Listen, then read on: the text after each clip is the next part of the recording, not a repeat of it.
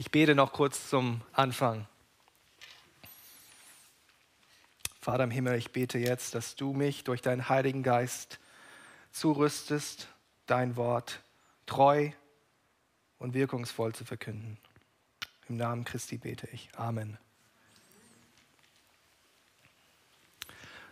Alpe d'Huez ist ein Skigebiet in den französischen Alpen, aber sein Mythos hat dieser Berg nicht durch das Skifahren erlangt, sondern durch die Tour de France. D'Huez ist vielleicht die legendärste Bergetappe schlechthin. Auf dem 13 Kilometer langen Anstieg schlängeln sich die Fahrer über 21 Serpentinen bei einer durchschnittlichen Steigung von 8 Prozent über mehr als 1000 Höhenmeter zu der Zielgeraden am Gipfel empor.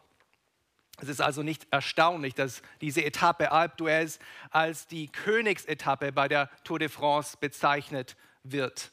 Denn der Fahrer, der nach dieser Bergetappe das gelbe Trikot des Spitzenreiters überstreifen darf, der wird es auch aller Wahrscheinlichkeit nach noch in Paris bei der Zielankunft der Tour de France tragen. Wer als König der Tour also gekrönt werden will, der muss auf dieser Etappe, auf dieser Königsetappe bestehen. Und so wie bei der Tour de France hat der Apostel Paulus auf seiner zweiten Missionsreise, wie wir es eben schon gehört haben, schon einige Etappen hinter sich.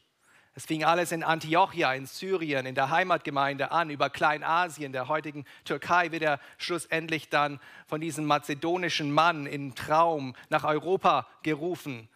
Über Philippi und Thessalonich und Beröa und Athen ist er nun zu seiner Königsetappe in Korinth gelangt. Korinth war zu jener Zeit die größte und die bedeutendste Stadt in Griechenland, war auch die, der, die Hauptstadt von dieser Provinz Achaia wie wir es eben gelesen haben. Gerade mal 200 Jahre früher hatten die Römer einen Aufstand der Korinther blutig niedergeschlagen und dieser Stadt den Erdboden gleichgemacht. Das war 146 vor Christus. Julius Caesar verhalf aber dieser Stadt dann 100 Jahre später zu einem Wiederaufbau als römische Kolonie und verhalf dieser Stadt zum alten Glanz. Korinth war aber, war aber nicht nur Sitz der politischen Macht, nein, es war auch eine wichtige Handelsmetropole. Der Grund für diese, für diese Tatsache lag daran, dass Korinth an diesem Isthmus eine strategische Lage hatte, an, einer Landbrücke, die nur sieben Kilometer breit ist, hat das griechische Festland, ihr seht es glaube ich auch auf eurer Karte, mit dem Peloponnes, mit dieser Halbinsel verbunden. Dieser 200 Kilometer lange Schiffsweg um die Peloponnes konnte eingespart werden, indem man die Waren auf der einen Seite dieser Landbrücke abgeladen hat und dann auf der anderen Seite wieder umgeladen auf andere Schiffe. Es war im Prinzip so ähnlich wie der Suezkanal oder der Panamakanal heute. Letztlich war diese Stadt auch Kulturhochburg. Wenn wir an die Sittenlosigkeit der griechisch-römischen Welt denken und das betrachten, dann wären wir in Korinth auf dem Hochpunkt angelangt der sexuellen Ausschweifung. Diese Stadt war so berüchtigt für ihre Unmoral, dass im Griechischen es sogar ein Verb dafür gab es zu beschreiben. Korinthiosephai, sagt man, hat man damals gesagt. Sich so zu verhalten wie ein Korinther. Ihr seht, vieles deutet darauf hin, dass Korinth die Königsetappe der zweiten Missionsreise ist. Und dieser historische Kontext, den wir gerade betrachtet haben, dieser bedeutende Stadt, bildet auch die Kulisse den Backdrop für die Handlung des heutigen Textes. Und wir merken, wie bei einem guten Kassenschlager ist auch hier schon Spannung vorprogrammiert. Wird Paulus auch in dieser Weltstadt bestehen können? Hat die Verkündigung des Evangeliums auch die Kraft, diese gottlosen und sittenlosen Korinther zu bekehren und zur Umkehr und zur Buße zu bewegen? Wird die Apostelgeschichte weitergehen oder hier sein jähes Ende finden? Verfolgen wir nochmal im Schnelldurchlauf den Handlungsablauf, wie wir ihn im Text schon gelesen haben, aber ich will noch mal kurz die Highlights aufgreifen. Ihr könnt auch eure Bibeln gerne dazu zur Hand nehmen. Vers 1. Paulus kommt hier, wie wir es lesen, alleine nach Korinth. Timotheus und Silas hatte er während seiner Zeit in Athen wieder zurück nach Mazedonien geschickt, um dort die neu gegründeten Gemeinden zu stärken.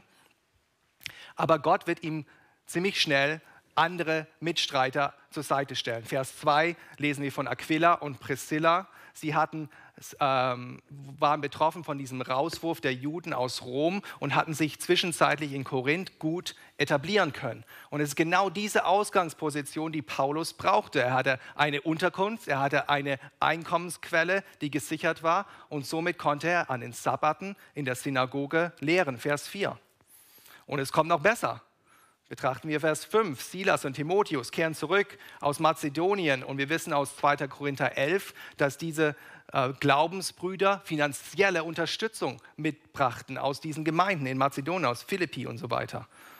Und jetzt konnte er, wie wir in Vers 5 lesen, sich ganz auf die Verkündigung des Wortes richten. Die Randbedingungen also hätten nicht besser sein können zu diesem Zeitpunkt. Aber je mehr er sich in Korinth etabliert, umso mehr wächst auch der Widerstand gegen ihn. In der Synagoge wird seiner Lehre widerstrebt und es wird gegen ihn gelästert, wie wir dort lesen, und es kommt zum Bruch. Paulus schüttelt äh, sein Gewand aus und wie einst auch die Jünger oder die Propheten im Alten Testament und macht damit deutlich, dass er nun zu den Heiden geht.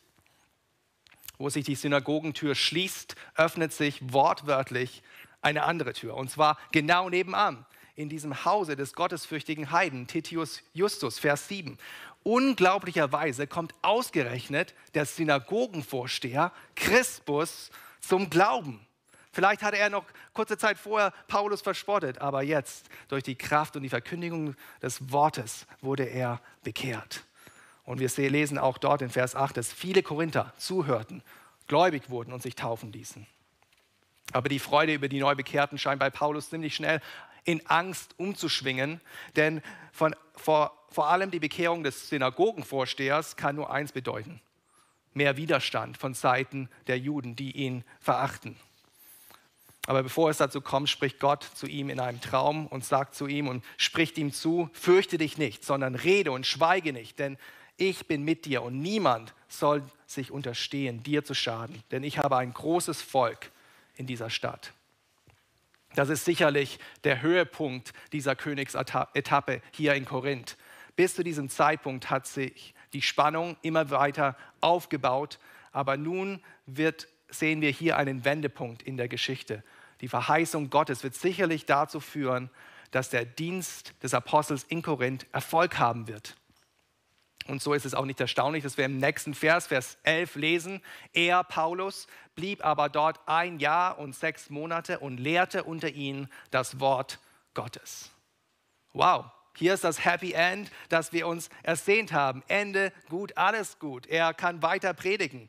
Diese göttliche Verheißung, äh, nach der ging es nur noch bergab, kein Widerstand mehr, alles gut. Aber von wegen. Vers 12 wie in jedem guten Krimi, wie in jedem spannenden Radrennen, kommt es auf den letzten Metern doch noch zu einer dramatischen Wendung, die den sicher geglaubten Sieg doch noch mal ins Wanken bringt. Wir haben vorhin äh, diese Verse gelesen, dieser Twist in der Story in, Vers, in Verse 12 bis 17. Die Juden hatten nämlich händeringend nach einer Möglichkeit gesucht, wie sie es schon in Thessalonich und in Berea gemacht haben, Paulus an den Pranger zu stellen aber er war ja nicht mehr in der Synagoge präsent. Selbst der Vorsteher der Synagoge war ja übergelaufen zum Paulus. So konnten sie Paulus auf diesem Wege nicht mehr belangen. Also versuchten sie es auf dem Wege des römischen Statthalter Gallio und beschuldigten Paulus, eine illegale Religion zu propagieren. Aber Gallio ließ sich nicht so leicht überzeugen. Paulus muss ja nicht einmal sich selbst verteidigen. Nein, der heidnische Statthalter spricht ihn von jeglicher Schuld frei. Er will mit diesen internen Streitfragen der Juden nichts zu tun haben, wie wir es in Vers 15 sagen. Und er vertreibt diese äh, Beschuldiger von seinem Richterstuhl und drückt dann auch noch ein Auge zu, als sie, diese verärgerten Juden den Synagogenvorsteher Sosthenes, der möglicherweise dieser gleiche Christus eben ist oder der Nachfolger, das wissen wir nicht genau, verprügeln nach diesen dramatischen Ereignissen, die beinahe dazu führten, dass Paulus seinen Dienst in Korinth vorzeitig quittieren muss, bleibt Paulus doch noch einige Zeit dort und kehrt dann aus freien Stücken über Ephesus und Caesarea und Jerusalem zurück in die Heimatgemeinde Antiochia. Sein Dienst in dieser zweiten Missionsreise ist erfüllt, vollbracht. Es ist nicht eine spannende Story, diese zweite Missionsreise, die hier zu Ende geht auf dieser Königsetappe. Aber wir wären missraten, wenn wir heute nur uns an diesem spannenden Handlungsablauf erfreuen würden und, und es damit belassen würden, dass Paulus eben halt viele Abenteuer hatte auf seiner Reise. Nein, auch diese Königsetappe hat für uns heute hier im 21. Jahrhundert etwas zu sagen. Gerade in Bezug auf, auf Gemeindegründung und auf Mission. Wahrscheinlich gibt es noch viele, viele mehr Punkte, aber mir sind fünf Punkte eingefallen, die ich näher beleuchten will. Fünf Grundlagen für den Gemeindebau oder für die Gemeindegründung. Und ich habe mir auch letzte Woche die Predigt von Matthias angehört und er hatte, glaube ich, zehn Unterpunkte und da habe ich gedacht, bei fünf Punkten bin ich noch gut im Lot. Also fünf Grundlagen für die Gemeindegründung. Und die beginnen alle mit V, also man kann sich hoffentlich gut merken. Vorsehung, Verstärkung, Verkündigung, Verheißung und Vollendung. Beginnen wir mit dem ersten Punkt, die göttliche Vorsehung, die uneingeschränkte Vorsehung Gottes. In Athen auf dem Areopag hatte Paulus noch verkündet, dass Gott für alle Menschen festlegt, wie lange sie leben und in welchen Grenzen sie wohnen sollen. Kann man in Apostelgeschichte 17, 26 nachlesen. Und diese Theologie von Gottes souveräner Vorsehung und seiner göttlichen Fügung sehen wir nun hier in der Praxis. Von Anfang bis Ende sehen wir hier auf dieser Etappe, dass Gott nichts dem Zufall überlässt. Wie in einer Theateraufführung führt er die Regie. Bis ins letzte Detail ist alles perfekt abgestimmt und durchgeplant. Und denkt nochmal an den Anfang zurück. Paulus kommt nämlich genau zum richtigen Zeitpunkt nach Korinth. Kaiser Claudius hatte erst im Vorjahr 49 nach Christus die Juden aus Rom ausgewiesen. Und das hatte zur Folge, dass das gläubige Ehepaar Aquila und Priscilla äh, nach Korinth auswandern mussten und Paulus somit beherbergen konnten und er bei ihnen im Unternehmen mitarbeiten konnte. So konnte er sich in dieser Zeit, wo Silas und Timotheus nicht da waren, über Wasser halten. Oh, das ist Gottes uneingeschränkte Vorsehung, seine göttliche Fügung.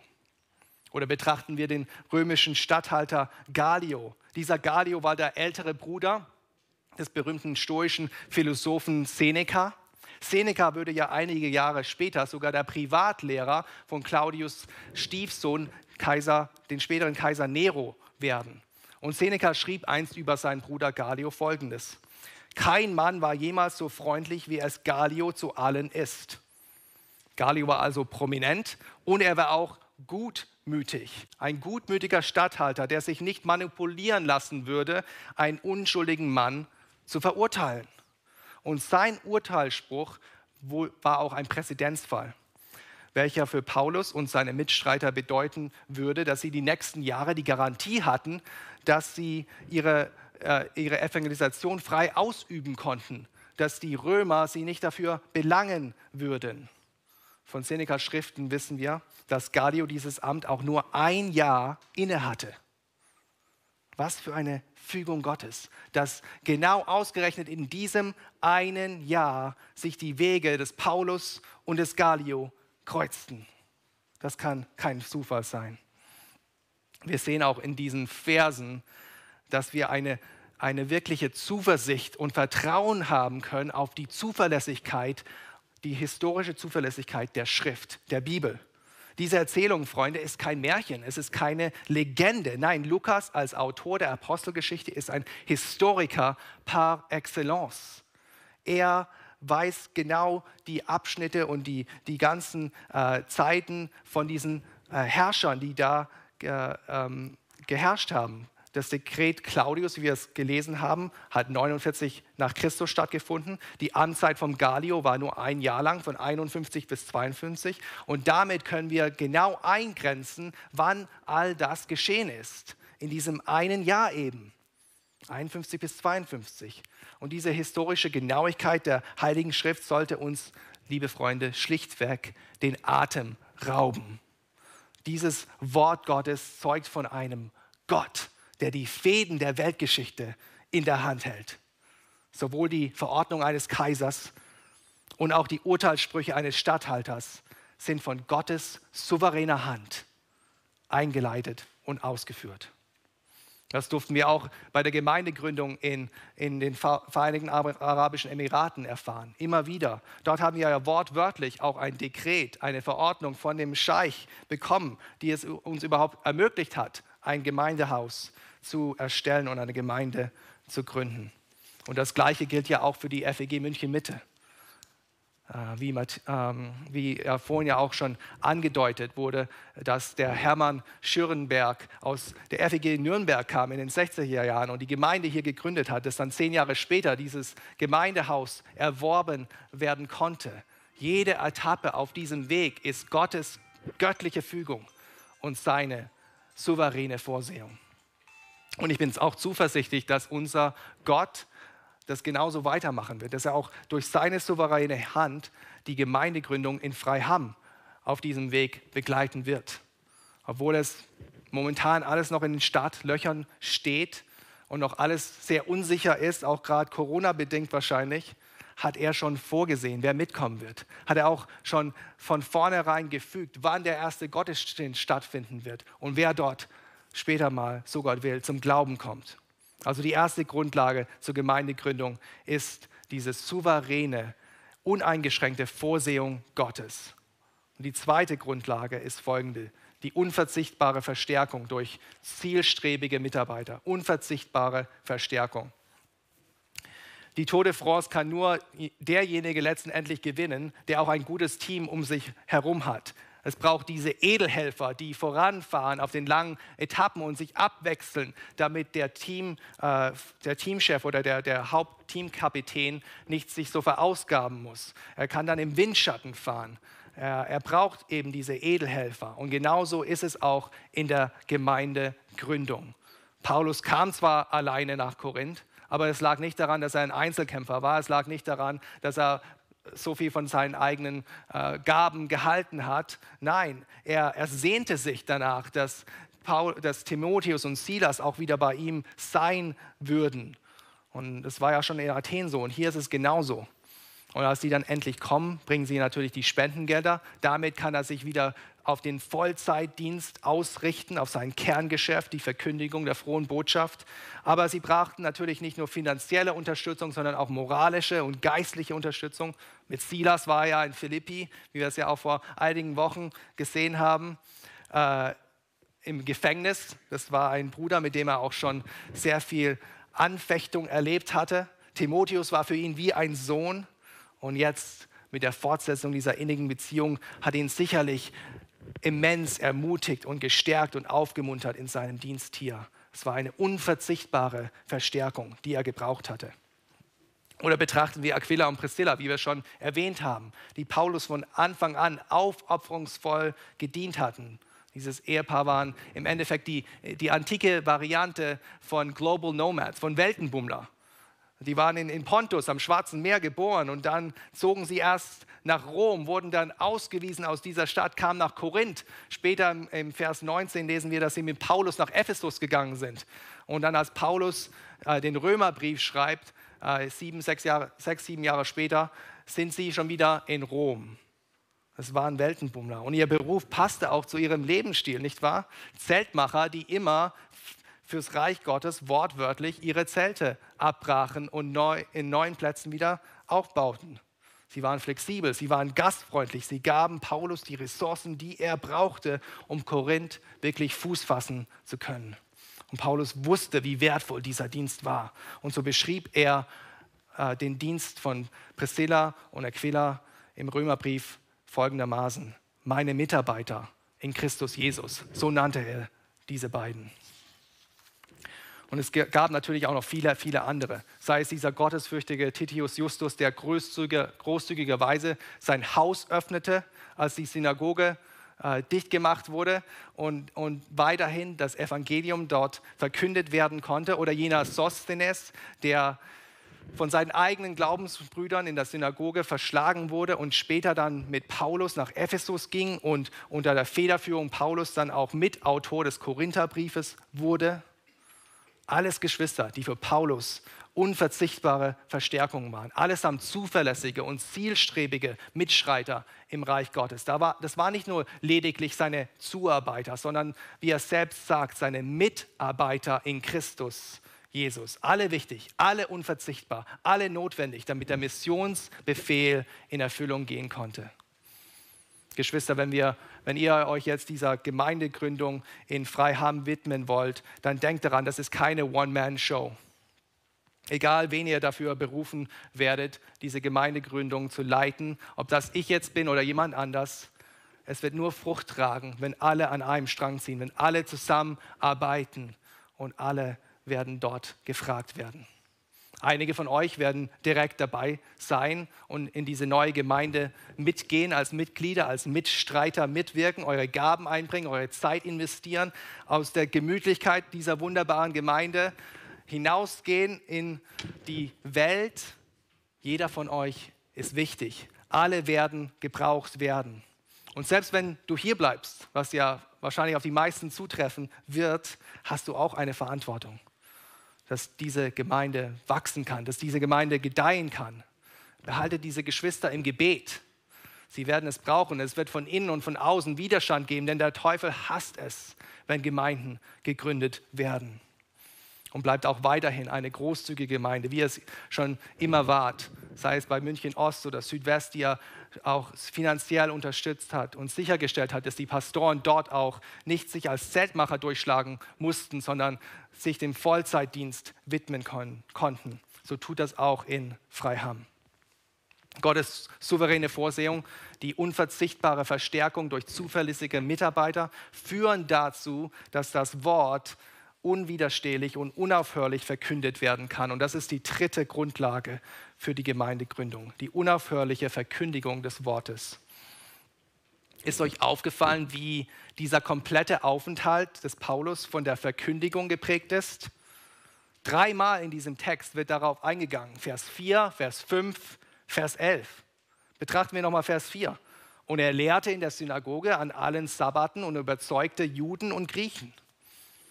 Paulus versucht nicht kreativ zu werden, sondern er bleibt seinem bewährten Gemeindegründungsmethode treu. Er kommt in einen Ort, wo noch nie das Evangelium gepredigt wurde. Er geht in die Synagoge und verkündet das Wort Gottes. Sein ganzer Wochenrhythmus dreht sich darum, gell? Um, um diese wöchentliche Verkündigung und Lehre in der Synagoge. Das ist meistens kein, kein spektakulärer Dienst, aber er trägt Früchte, nicht wahr? Wir sehen es in dem Vers. Er überzeugte Juden und Griechen. Und diese Überzeugungskraft lag nicht an seiner Redegewandtheit, lag nicht an den schlauen Argumenten, die er gebracht hat, sondern allein in der Kraft des Evangeliums. Wie es einst Martin Luther so passend gesagt hat. Ich habe schlichtweg Gottes Wort gelehrt, gepredigt und aufgeschrieben. Sonst habe ich nichts getan. Und während ich schlief, nahm das Wort dem Papsttum alle Macht, wie es noch kein Prinz oder Befehlshaber je zuvor geschafft hat. Ich tat also nichts. Das Wort tat alles. Oder schauen wir Vers 5 an. Als aber Silas und Timotheus aus Mazedonien kamen, richtete sich Paulus ganz auf die Verkündigung des Wortes und bezeugte den Juden, dass Jesus der Christus ist wie wir schon gehört haben mit der Ankunft von Silas und Timotheus, äh, muss er nicht mehr als Zeltmacher arbeiten. Auf einmal hat er viel Zeit und kann sich ganz seinem Dienst widmen. In einer anderen Übersetzung heißt es, dass er vom Geist gedrängt war, Jesus zu bezeugen. Das Feuer der Verkündigung brannte in ihm. Er konnte nicht anders als zu predigen. Wie er es auch später im Korintherbrief sagt, wehe mir, wenn ich das Evangelium nicht predige. Und das ist ja auch Teil eurer Gemeindevision hier in der FEG München Mitte, gemeinsam Christus bezeugen, nicht wahr? Und eure Ambition, in Freiham eine neue Gemeinde zu gründen, ist der Beweis dafür, dass diese Vision nicht nur auf eurer Homepage steht, sondern auch in euren Herzen brennt. Aber was bedeutet es eigentlich, Christus zu bezeugen? Wer war dieser Jesus? Vielleicht bist du heute hier und dir ist das alles fremd. Vielleicht weißt du auch nicht so recht, was ein Mann, der vor 2000 Jahren gelebt hat, mit deinem Leben hier im Jetzt zu tun hat. Erlaube mir jetzt, dir diesen Jesus Christus zu bezeugen. Christus ist, ist nämlich nicht sein Nachname, wie manche Leute meinen, sondern es ist sein Titel.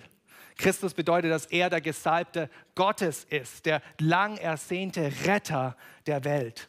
Dieser majestätische König, der schon vor Beginn der Zeit gelebt hat und existiert hat, der hat seinen Thron im Himmel verlassen und wurde ganz klein, als Mensch, als hilfloses Kind auf die Welt gekommen. Dieser göttliche Menschensohn kam nicht, um bedient zu werden, sondern um zu dienen und sein Leben als Lösegeld zu geben. Stell dir das mal vor, der Schöpfer der Welt wird klein, opfert sich für dich und für mich. Und wie hat er das getan? Indem er, der Gesalbte, der Gekreuzigte wurde. Indem er, der Auserwählte, der Ausgesetzte wurde. Er starb am Kreuz an unserer Stelle, damit wir, wie die Korinther, reingewaschen werden können. Damit wir reingewaschen werden können von all unserer Schuld und Sünde und dass wir mit Gott dann versöhnt werden können durch das Blut Christi. Und durch seine Auferstehung von den Toten wissen wir, dass die Sünde, dass der Tod und der Teufel besiegt ist, ein für alle Mal und dass er jetzt wieder aufgefahren ist in den Himmel und zur Rechten seines Vaters seinen Platz eingenommen hat. Jesus, Freunde, ist der Christus. Das ist die gute Nachricht. Das ist die frohe Botschaft, die wir glauben und verkündigen und die Leben gibt. Und es gibt wirklich nur zwei Reaktionen auf diese gute Nachricht. Entweder du machst es so wie die Juden hier in diesem Text in der Synagoge, die Verachtung und Verspottung nur übrig hatten für diese Botschaft, oder aber du reagierst wie Crispus oder wie Titius Justus oder die vielen Korinther, die zuhörten und gläubig wurden und sich taufen ließen. Es gibt nur diese zwei Möglichkeiten. Wie wirst du auf diese Bezeugung von Jesus Christus reagieren? Mit Verachtung oder mit Vertrauen? Paulus war gewissermaßen Opfer seiner eigenen evangelistischen Erfolge. Durch die kraftvolle Verkündigung lag er immer auf Konfrontationskurs mit denen, die sich dem Evangelium widersetzten. Und so fürchtete er, dass sein Dienst in Korinth zu Ende gehen würde dass sich Leute ihm widersetzen würden. Dass er wie vielleicht in Philippi im Gefängnis landen würde oder wie in Thessalonik vertrieben werden würde. Und genau in diese Spannung vergibt ihm Gott eine unumstößliche Verheißung. Das ist die vierte Grundlage, die unumstößliche Verheißung Gottes. Schaut nochmal in Vers 9 und 10. Fürchte dich nicht, sondern rede und schweige nicht, denn ich bin mit dir und niemand soll sich unterstehen, dir zu schaden. Denn ich habe ein großes Volk, in dieser Stadt. Zunächst müssen wir festhalten, dass diese Verheißung speziell und in erster Linie für Paulus in Korinth Geltung hatte. Und so verstand es auch der Apostel, denn am Ende seiner dritten Missionsreise, als er Richtung Jerusalem unterwegs ist, sagt er den Ältesten in Ephesus, durch den Geist gebunden fahre ich nach Jerusalem und weiß nicht, was mir dort begegnen wird. Nur, dass der Heilige Geist in allen Städten mir bezeugt, dass Fesseln und Bedrängnis auf mich warten. In Korinth hat er die Zusage, dass er nicht belangt werden wird. Aber als er dann nach Jerusalem geht, wusste er vom Heiligen Geist, dass dort Fesseln auf ihn warten. Die Verheißung also, der Körper, vor körperlicher Gefahr zu schützen, bezog sich in erster Linie auf seinen Aufenthalt in Korinth. Und warum würde Gott ihn schützen und nicht zu Schaden kommen lassen? Der Grund finden wir in dem letzten Teil von Vers 10. Denn ich habe ein großes Volk in dieser Stadt. Oder mit anderen Worten ausgedrückt, Gott hatte noch viele Menschen in Korinth zur Erlösung erwählt. In seiner souveränen Gnade hatte Gott bestimmt, dass viele Korinther Unzüchtige und Gott, Götzendiener und Ehebrecher und Diebe und Geizige und Alkoholiker und Lästerer, wie sie im Korintherbrief beschrieben werden, durch den Namen Jesus Christus und durch den Heiligen Geist reingewaschen werden würden, gerecht gesprochen, geheiligt werden würden. Und wie würde das passieren? Eben durch die äh, Verkündigung der frohen Botschaft würde diese Verheißung Erfüllung finden. Manche denken ja, dass die Erwählungslehre dazu führt, dass man nicht mehr missioniert, dass man nicht mehr verkündigen muss wie einst der Vorsitzende des Pastorenverbands in England, der nicht nachvollziehen konnte, warum William Carey seinerzeit dafür plädierte, das Evangelium den Heiden in Indien zu bringen. Er entgegnete damals dem eifrigen Carey, setz dich wieder hin, junger Mann. wenn es Gott gefällt, die Heiden zu bekehren, dann wird er es ohne deine oder meine Hilfe tun. Oh, Geschwister, so eine Einstellung ist vollkommen verkehrt. Gott bestimmt zum ewigen Leben, aber Gott bestimmt auch, dass sie durch die Verkündigung zum ewigen Leben berufen werden und kommen werden. Er bestimmt das Heil, aber er bestimmt auch den Heilsweg durch die Verkündigung. Wenn wir die Erwählungslehre richtig verstehen, dann ist das der Ansporn, die Motivation in der Evangelisation, in der Mission, in der Gemeindegründung, den langen Atem zu haben und nicht zu verzweifeln, wenn augenscheinlich nichts passiert. Gerade dieser William Carey, Missionar in Indien, hat sieben Jahre warten müssen, bis der erste Inder durch seinen Dienst zum Glauben kam. Und genau diesen Effekt hatte auch die unumstößliche Verheißung auf Paulus. Es resultierte darin, wie wir in Vers 11 lesen, dass er die nächsten 18 Monate in Korinth weiterhin unermüdlich das Wort lehrte. Diese Verheißung galt in erster Linie Paulus in Korinth, aber wir können dennoch allgemeine Prinzipien und Zusprüche für uns daraus ableiten. Erstens, wir, wir brauchen keine Angst zu haben. Wir brauchen keine Angst zu haben, denn Christus ist bei uns, wie er es auch schon in dem Missionsbefehl so formuliert hat und uns zugesprochen hat, dass er bis zum Weltzeitende bei uns sein wird, indem wir treu vorausgehen und das Evangelium verkünden können. Der zweite Punkt, den wir hier daraus ableiten können für uns, ist, dass wir unsterblich sind, bis unser Dienst auf Erden zu Ende ist. John Patton war ein Missionar im 19. Jahrhundert in der Südsee auf der Insel Vanuatu. Damals lebten dort noch Kannibalen. In seiner Autobiografie erzählt er davon, wie er einst von solchen Stammesleuten umzingelt war und nicht mehr wusste, ob er da heil rauskommt. Er sah den Tod ins Auge und er äh, schreibt dann, beschreibt diese Szene dann in seiner Autobiografie. Ich realisierte in diesem Moment, dass ich unsterblich bin, bis das Werk meines Meisters in mir vollbracht ist. Freunde, wir brauchen uns nicht fürchten. Solange uns Gott hier auf der Erde haben will, sind wir unsterblich. Und drittens, Jesus wird seine Gemeinde bauen. Und die Pforten der Hölle, wie er schon so schön in, äh, im Matthäusevangelium gesagt hat, werden nicht widerstehen können. Er hat in jeder Stadt, in München, in Ras Al Khaimah, in jeder Region, in jedem Land, auf jedem Kontinent, auf diesem Erdball seine Leute, denen der Heilige Geist wie einst der Lydia das Herz aufmachen wird und die durch die Verkündigung zum ewigen Leben kommen werden. Das gibt uns Mut, das gibt uns Zuversicht, dass das Wort nie leer zurückkommen wird, dass es immer seinen Zweck erfüllen wird. Jedes Mal, immer.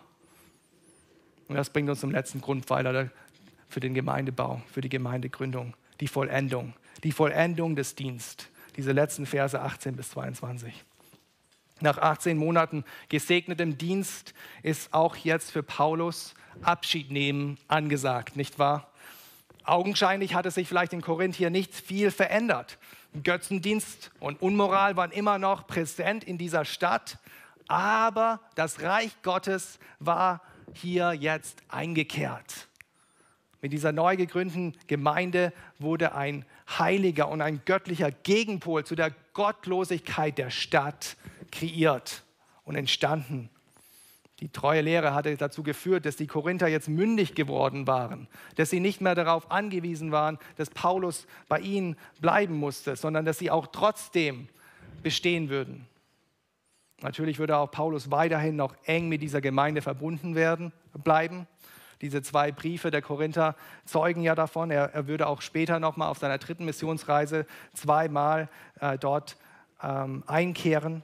Und dennoch drängte es ihn zurück. Drängte es ihn zurück, in seine Heimatgemeinde in Antiochia zu gehen und den Geschwistern zu erzählen, was Gott unter den Heidenvölkern getan hatte. Offensichtlich hat er auch in dieser Zeit in Korinth ein, ein Gelübde abgelegt, dieses äh, Gelübde der Naziräer, dass er sich zu Gott geweiht hatte, davon lesen wir da. Und das war ein Zeichen dafür, dass er sich komplett dem Dienst gewidmet hatte. Und nun, dass, er, dass sein Dienst dort zu Ende ging, beendet er auch seinen Schwur symbolisch darin, indem er sich die Haare scheren lässt. Es ist eine Bestätigung, dass seine Aufgabe in Korinth vollbracht war, vollendet war. Paulus verstand sich hier auch als Staffelläufer. Er hatte das Werk in Korinth angefangen und andere würden es zu Ende führen. In Vers 27, was wahrscheinlich nächste Woche gepredigt wird, sehen wir, dass der nächste Staffelläufer in Korinth der Apollos ist. Apollos kommt nach Korinth und Paulus bringt dieses Prinzip des Staffellaufs in seinem ersten Brief der Korinther wunderbar auf den Punkt. Er sagt dort, ich habe gepflanzt, Apollos hat begossen, aber Gott hat das Gedeihen geschenkt. Oh Geschwister, egal was welchen Dienst du in der Gemeinde ausführst oder tust, sei es die Verkündigung, sei es im Musikteam, sei es die Technik, Kindergottesdienst, Organisation, Jüngerschaft, Jugend, Hauskreis. Denk daran, das ist nicht dein Dienst, in dem du dich irgendwie entfalten kannst oder äh, in dem du dich präsentieren kannst. Nein, das ist dein Dienst für die Erbauung der Gemeinde, der Gläubigen. Und es ist auch ein Staffellauf. Verrichte also deinen Dienst im Hinblick darauf, dass du es dem nächsten Staffelläufer einfacher machst, dass dieser, der, dieser Stab, der Staffelstab dann übergeben werden kann irgendwann. Somit erfüllen wir und vollenden wir unseren Dienst.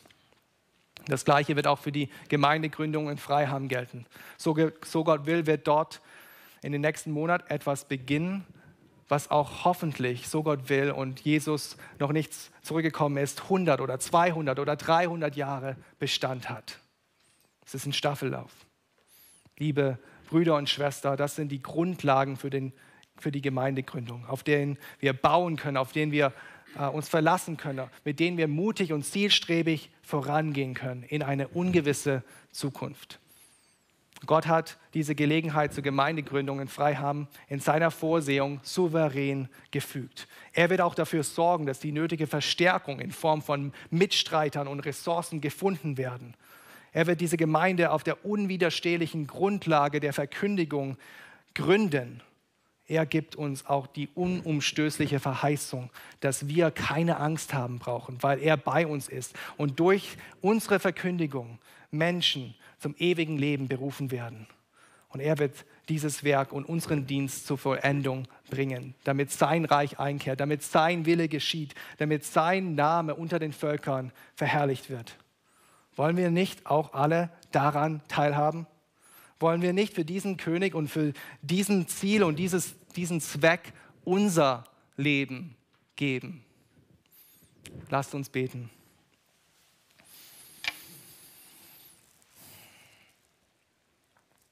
Ja, Vater im Himmel, wir danken dir, dass, wie der Herr Jesus schon gesagt hat, dass du deine Gemeinde bauen wirst und dass die Pforten der Hölle nicht widerstehen können. Wir danken dir, dass es durch die Verkündigung passiert und dass du äh, alle Fäden in der Hand hältst, der Weltgeschichte und alles zu seinem rechtmäßigen Ende bringst, damit Jesus Christus verherrlicht wird, damit Menschen aus der Sünde und aus der Gefangenschaft äh, befreit werden und zum ewigen Leben kommen. So bitten wir, dein Reich komme, Herr, dein Wille soll geschehen, dass dein Name jedem wird bekannt. In der ganzen Welt soll man von dir hören, bis du selbst dein Werk vollendet hast. Dein Reich komme, Herr. Amen.